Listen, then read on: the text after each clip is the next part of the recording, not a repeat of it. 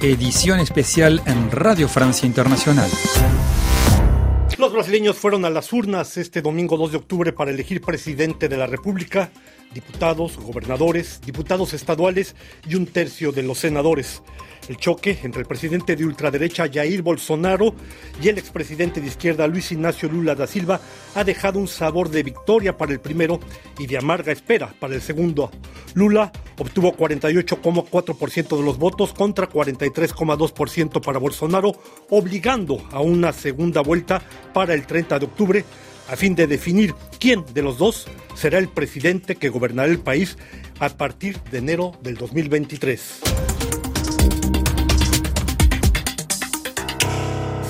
Contamos con la presencia aquí en nuestro estudio de Elcio Ramalo, jefe del servicio brasileño de Radio Francia Internacional, de Christophe Ventura, director de investigación del Instituto de Investigaciones Internacionales de Francia, el IRIS, especialista en América Latina, y de Lamia Walalú, ex corresponsal del diario Le Figaro en Brasil, autora del libro Dios te ama, la ola evangélica, un detallado estudio sobre el peso de los evangélicos en Brasil. Bienvenidos a todos. Christophe Ventura, Todas las encuestas daban al menos 10 puntos de ventaja a Lula da Silva. Cierto, ha obtenido 6 millones más de votos que Bolsonaro, pero el presidente de ultraderecha logró no solo reducir a 5 puntos la diferencia que lo separa, sino que saca casi 2 millones más de votos que en las elecciones del 2018.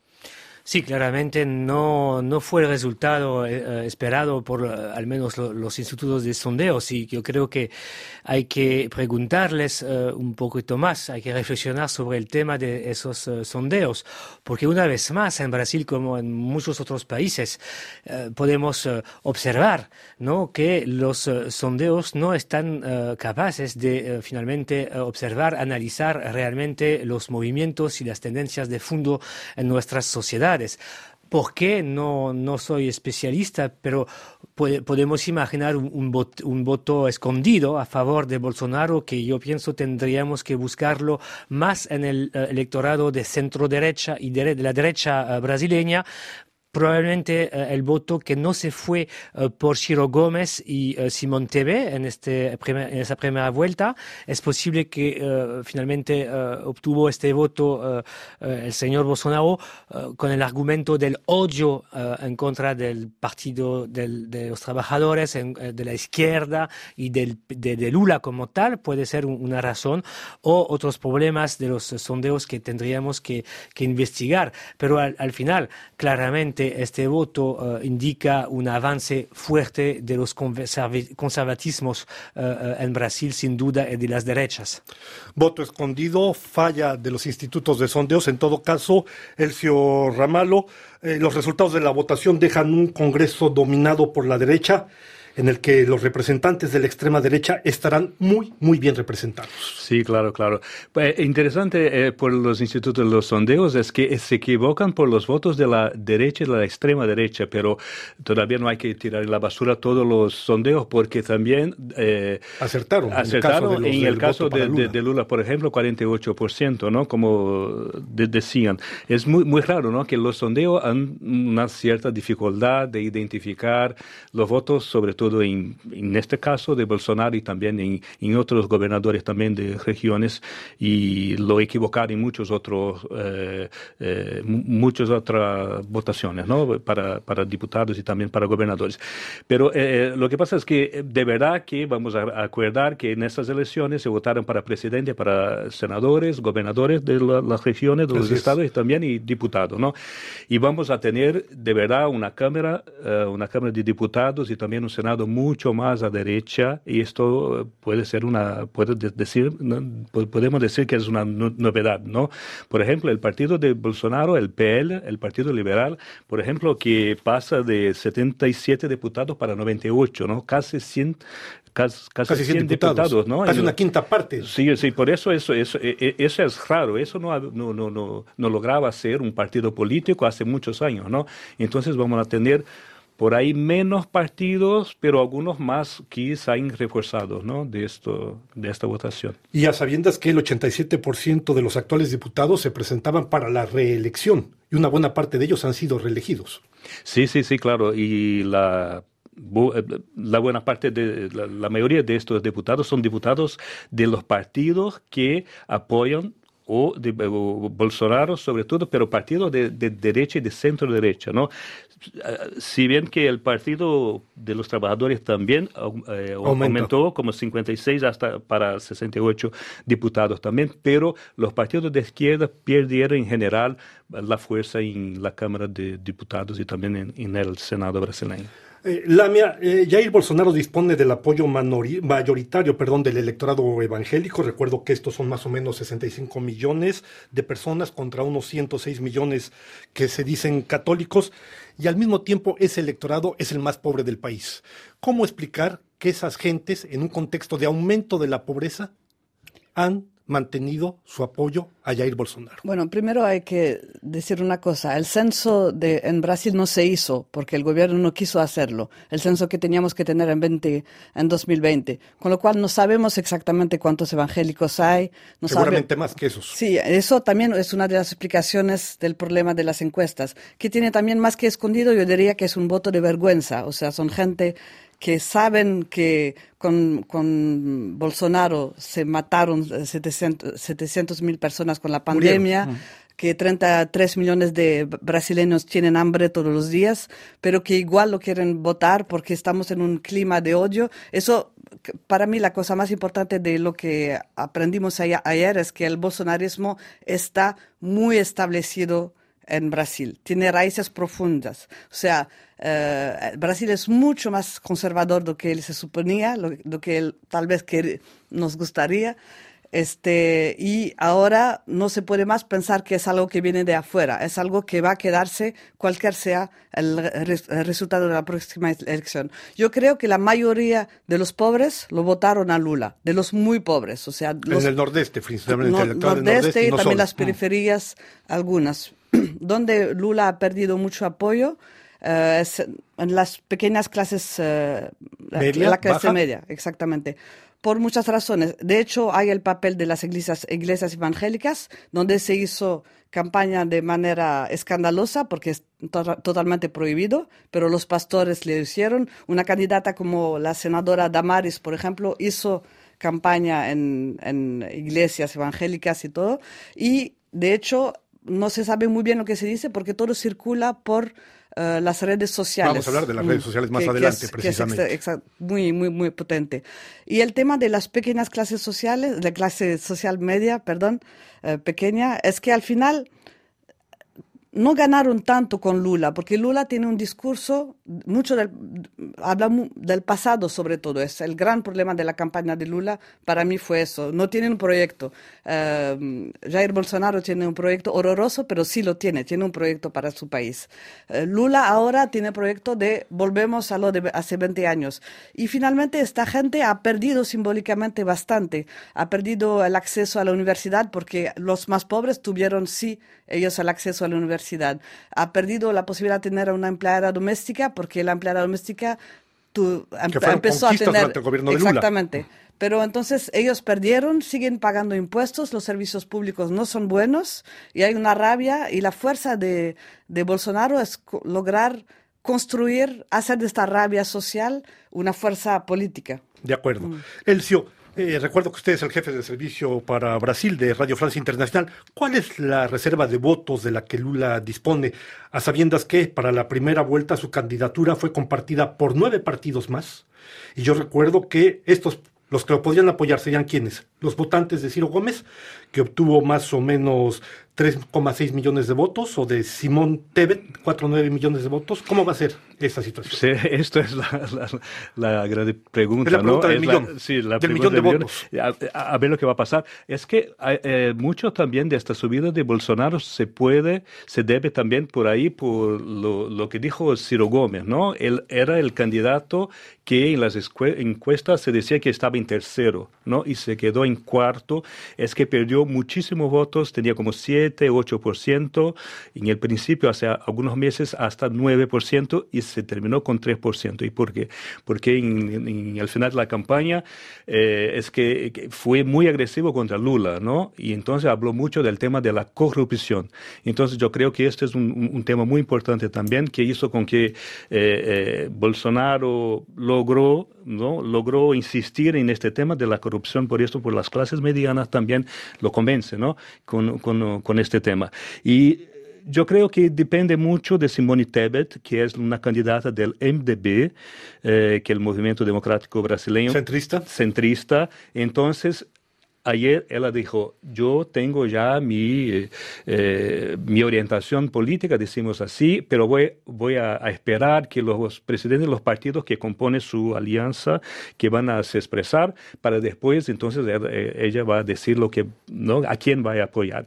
Se supone todo está más claro que sea para Lula, ¿no? Porque en toda la campaña fue muy, eh, muy clara y, de estar contra Bolsonaro. Entonces yo creo que Lula tiene más reserva de votos que Bolsonaro todavía. Y también algunos analistas políticos dicen también que eh, Bolsonaro llegó al techo de que puede de, los votos que pueden eh, conquistar, mm. recibir de otros adversarios, por ejemplo, como Ciro Gómez también. Entonces, por ahí hay una, una grande, un grande punto de interrogación que este voto, que son como siete, casi entre ocho y nueve millones, yo creo que la mayoría se parece ¿no? que se va para Lula. Pero vamos a volver después sobre un tema, que son los que no votaron. Las abstenciones, que son más de 5 millones, de, millones de votos, que es bastante considerable.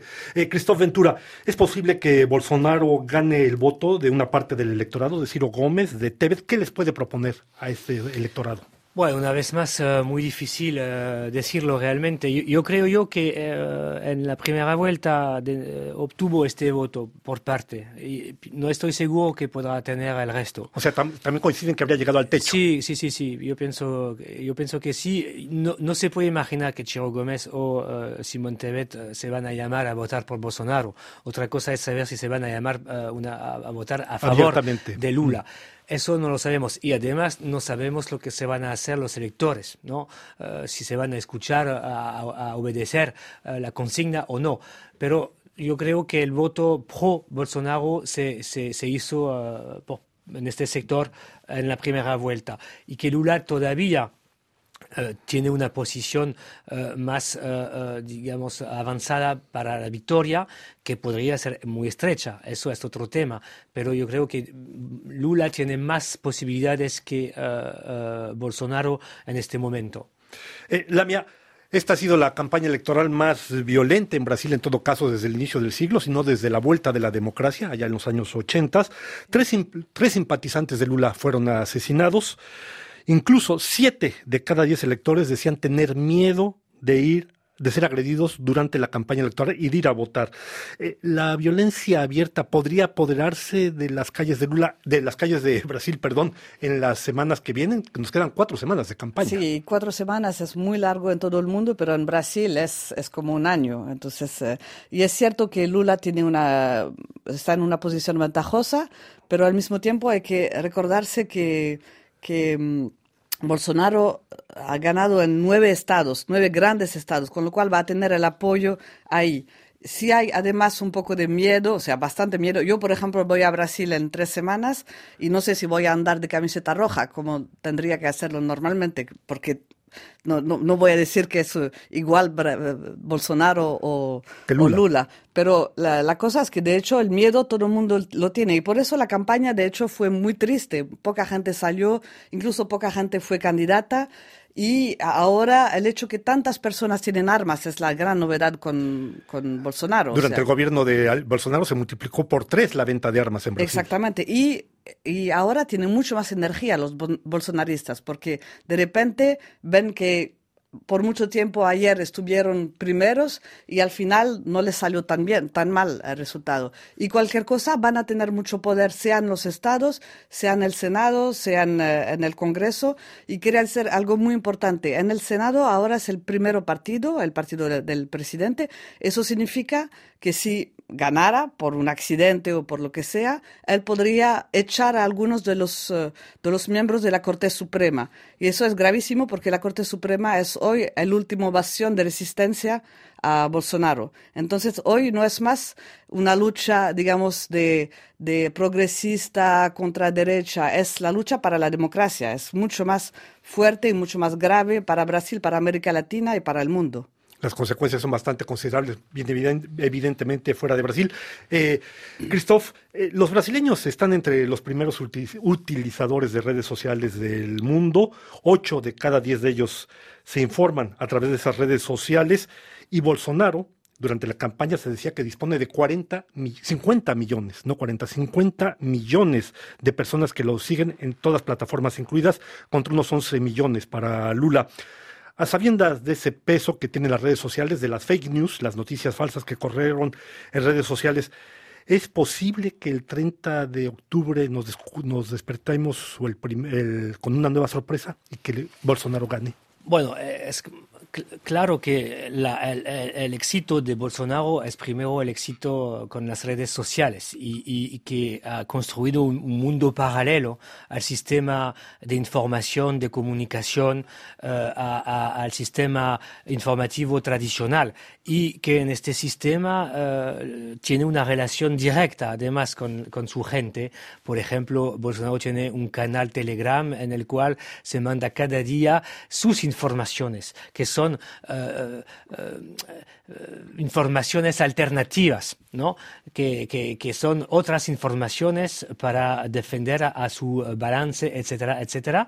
Y claramente yo creo que en, en los sectores más militantes del bolsonarismo hay una convicción profunda que el Estado es mentira, que los medios son mentiras, etcétera, etcétera. Viven en una, en una especie de teoría de la conspiración que uh, se uh, auto uh, reproduzca. Y yo creo que eso es un, un, una, herramienta, una herramienta muy fuerte para, para, para, para el señor Bolsonaro, sin duda. Eso no significa que pod podrá cambiar el resultado final. Na nadie puede decir eso, e incluso, incluso, yo. Yo pienso que tenemos que entender que la política en Brasil y otros países entró en una nueva época, una nueva era, ¿no? En la era de la verdad alternativa, de la información alternativa, con grupos organizados y con gente en condición de pobreza, gente que está que salió de la información, de, de, la, de la educación, gente que está despolitizada en el sentido común de la palabra. Es también un balance de Brasil, que mucha gente está despolitizada, la, la, la política no interesa más a la gente, la gente no espera muchas cosas de su vida, solamente salvarse y Dios para todos sería un poco, para mí, una definición un poco uh, rápida del bolsonarismo como cultura social, como, como cultura de, en, en, la sociedad brasileña como en otras sociedades. Gente de poco, humildes, que no esperan mucho, no tienen esperanza, tienen resentimiento, pero quieren salvar su vida y Dios para todos. Elcio, de acuerdo con esta caracterización de Cristóbal Ventura de que hemos entrado en una nueva era que, claro, tendría consecuencias no solo para Brasil, que es un bolsonarismo que se instala permanentemente en el escenario político, en la sociedad, pero que sin duda alguna tendrá consecuencias a nivel de la región y a nivel internacional. Claro, en la América Latina en primer lugar, porque en todos los países también, muchos países se fueron a la izquierda, ¿no? Vimos el caso de Chile, Argentina, Colombia, Colombia y también Venezuela. Y, y, Bolsonaro siempre, en toda su campaña, en toda su política, siempre criticó muchísimo los gobiernos, ¿no? Siempre asocia Lula con, lo, con los países... Venezuela, con Venezuela y, Nicaragua, etcétera. Y lo, y, lo asocia con la pobreza, ¿no? con, la, con las crisis económicas y todo. Y, logra hacerlo esto y hacerlo así que sea, que, que hable eh, para su gente, para, su, para las personas que circulan en las redes sociales, que Cristóbal Ventura hablaba y hablaba muy bien, porque de verdad que es un mundo paralelo, ¿no? El mundo que creó Bolsonaro, porque siempre criticó mucho los medios de comunicación. Entonces son, los, sus electores se informan por las, redes porque dice él de dónde tienen que ellos eh, informarse, ¿no? Y el tema que también aquí es, muy interesante porque Brasil se encuentra aislado en, en América, ¿no? Porque eh, estuve muy cerca de Trump, pero los Estados Unidos eligieron un demócrata, ¿no? En Latinoamérica también se, se va para otra, para otra vía, ¿no? Y Brasil se encuentra aislado, incluso de, de los, de, Europa también, ¿no? Hoy en día Bolsonaro habla con algunos líderes políticos que son Hablo de con Putin, derecha.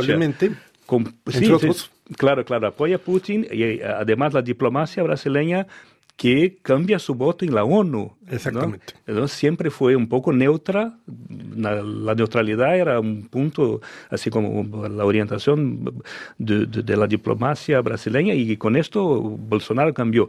Entonces Brasil con Bolsonaro va a se encontrar, se encuentra muy aislado también, ¿no? De verdad que es un peligro para el futuro de Brasil también, porque ellos dicen, ah, no importa si Bolsonaro sigue como el presidente, que van a continuar a hacer negocio con nosotros, pero de verdad que yo creo que esto no, esto no va a seguir por mucho tiempo porque cada vez más países están mucho más atentos a lo que pasa en, las cuestiones del clima, del medio ambiente. Entonces, por ahí yo creo que... ¿qué piensas a este propósito? Sí, yo pienso que la lección de eso es que finalmente tenemos que hacer política. O sea, Lula hizo una campaña totalmente despolitizada. Pase amor, haciendo, haciendo corazoncitos así, eh, cantando y haciendo... De hecho, cayó en una trampa del bolsonarismo, que es que Bolsonaro, que es la, la encarnación del, del, peor del sistema político brasileño sigue teniendo una imagen antisistema, pero caímos cayeron en esta trampa porque vienen los eh, artistas con los banqueros y al final todo el mundo está con Lula contra el mito, que sería el mito Bolsonaro. Y eh, frente a eso, Lula solo habla del pasado. Ahora, para ganar esta elección, tiene que tener propuestas. La gente quiere saber qué va a ser el salario mínimo, cómo vamos a pagar, eh, cuál va a ser eh, la inflación, cómo vamos a luchar para bajar el, precio de la gasolina. Son cosas muy, muy concretas y hasta ahora no hay proyecto. Entonces, eh, pienso que hubo como una falta de respeto también del, para el, el, elector no darse cuenta que hay que hacer propuestas y también pensar que Bolsonaro es un payaso, un imbécil. No, Bolsonaro es extremadamente hábil, hizo una muy buena campaña, usa muy bien las redes sociales. Nadie llega presidente siendo un imbécil, Exactamente. Eso está claro, Hay, tiene una red, de hecho, muy fuerte con las eh, iglesias evangélicas que tienen también sus propios medios. Todo eso tiene una fuerza también internacional. Eh, hay que enfrentarlo con más serio y con un proyecto. Pero a este propósito, Lamia, hay una cuestión que no hemos evocado. El hecho de que finalmente en su momento a Lula da Silva se le acusó de corrupción, sabemos que pasó varios meses en la cárcel, que en 2019 fue exonerado, pero eso marcó a una parte del electorado. Eh, seguramente yo me imagino que para una buena parte del electorado sigue siendo un corrupto que merece estar en la cárcel y podrirse, Muchísimos ahí. fueron años y años y años de artículos falsos por la gran mayoría, eh, acusando al presidente y al partido y con grandes nombres como Petrolão, Mansalão, todo muy grande, cuando lo que atacaba a, Bolsonaro era rachadinha, o sea, pequeñas cosas eh, contra las, los grandes actos de corrupción. Pero lo que pasa es que ni Lula ni el Partido de los Trabajadores tuvieron una narrativa para contestar a eso. Hicieron como si fuera el pasado y ya se olvidamos todos y volvemos al tiempo de oro de hace 20 años. Hay que explicar lo que pasó, hay que explicar los errores, hay que, hay que demostrar las mentiras, es solo así que la gente entiende, porque de hecho hay un odio a la corrupción en Brasil como en América Latina, porque la gente tiene una degradación de, de, su calidad de vida todo el día y ve a los a cada vez más ricos eh, en las clases políticas, entonces este odio es muy, muy, muy fuerte. Y los medios jugaron un juego muy peligroso. Eh, pensaron que podía inventarse Bolsonaro, Bolsonaro se comió a los medios, ahora dicen, bueno, somos Lula, pero no es así. La gente tiene una memoria. Sacaron al monstruo de la botella y ahora es difícil verlo Exactamente, a meter. ya no vuelve. Hay que, hay que ver también que es la primera vez en Brasil que, que esto ocurre. Un presidente en ejercicio que disputa la elección con un expresidente. Entonces, pues, e, e, e, esto también es una novedad política en Brasil. Y lo que pasa con Lula es que tiene que, tiene que volver a su, al pasado que hubo muchas conquistas sociales y todo, de verdad que no, no presenta un proyecto es que se presenta un proyecto, es que va a ilusionar a las personas. Esta es la cuestión también, ¿no? Esto, este es otro tema, ¿no? Nos queda poco menos de dos minutos para concluir esta emisión. Es Cristóbal Ventura, se registraron más de 5 millones de votos nulos y blancos. Hubo una abstención de casi 21%. ¿Es posible pensar que esos electores se desplacen a las urnas el 30 de octubre? Buena pregunta. No, no es lo que sucedió en el 2018, cuando fue exactamente la, misma situación, casi 20% de abstención. En 2018, más de 30 millones de brasileños que no querían eh, eh, elegir entre Bolsonaro o Haddad, y quizás eh, mañana entre Lula y, y, Bolsonaro. En el 2008, esos abstencionistas, en la segunda vuelta, de nuevo no votaron. Eh, vamos a ver eh, esta vez, porque hay un tercero Brasil que no quiere elegir entre eh, Bolsonaro y Lula, pero no sabemos si se van a movilizarse de nuevo y por quién. Eso no se puede decirlo. Pues ya cerrando este programa especial, yo quisiera destacar simplemente una cosa, el 53% de los electores eran mujeres y se daba por hecho que esas mujeres votarían muy mayoritariamente por el, el expresidente Lula da Silva. Bueno, hemos visto que en todo caso mm. el margen ha resultado mucho más cerrado de lo que se esperaba. Estoy agradeciéndole a Elso Ramalo, jefe del Servicio Brasileño de Radio Francia Internacional, a Christophe Ventura, director de investigación del Instituto de Investigaciones Internacionales de Francia, el IRIS, especialista de América Latina, Yalame Lula, autora del libro Dios te ama, la ola evangélica en Brasil, su presencia. A ustedes muchas gracias por su atención.